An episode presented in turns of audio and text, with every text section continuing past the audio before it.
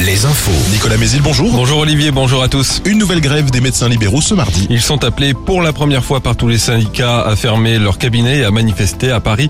SOS Médecins rejoint aussi le mouvement. Ils réclament d'une part des hausses des tarifs de leurs consultations et d'autre part le retrait d'une proposition de loi examinée cet après-midi par le Sénat. Le texte prévoit un accès direct, c'est-à-dire sans prescription du médecin traitant, à des paramédicaux comme les kinés ou les orthophonistes.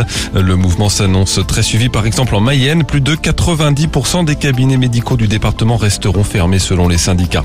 Les salariés de 26 magasins des Galeries Lafayette appelés à débrayer, notamment ceux de la Roche-sur-Yon.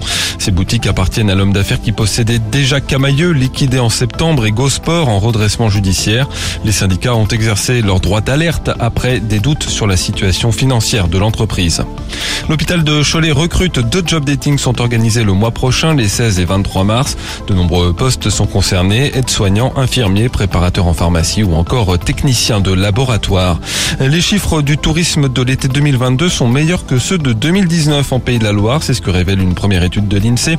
Les hébergements comme les hôtels et les campings ont enregistré une hausse de 5% du nombre de nuitées. Seul bémol avec un léger tassement dans les campings vendéens au mois d'août.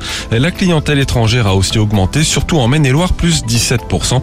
Et côté emploi, malgré les difficultés de recrutement, le nombre de salariés dans le secteur de l'hôtellerie-restauration n'a jamais été aussi élevé dans la région. Plus de 54 000 en septembre 2022, 8% de plus qu'en septembre 2019. Le foot, les huitièmes de finale de la Ligue des Champions, avec le choc entre le PSG et le Bayern Munich ce soir au Parc des Princes. Kylian Mbappé, longtemps incertain à cause d'une blessure à une cuisse, devrait être présent. En basket, on joue en National 1 ce soir, l'avant-dernière journée de la première phase. Chalon reçoit Rennes, les Sables d'Olonne se déplacent à Poitiers. Enfin, la météo, toujours très ensoleillée comme hier, et les maxis qui continuent leur hausse entre 13 et 15 degrés.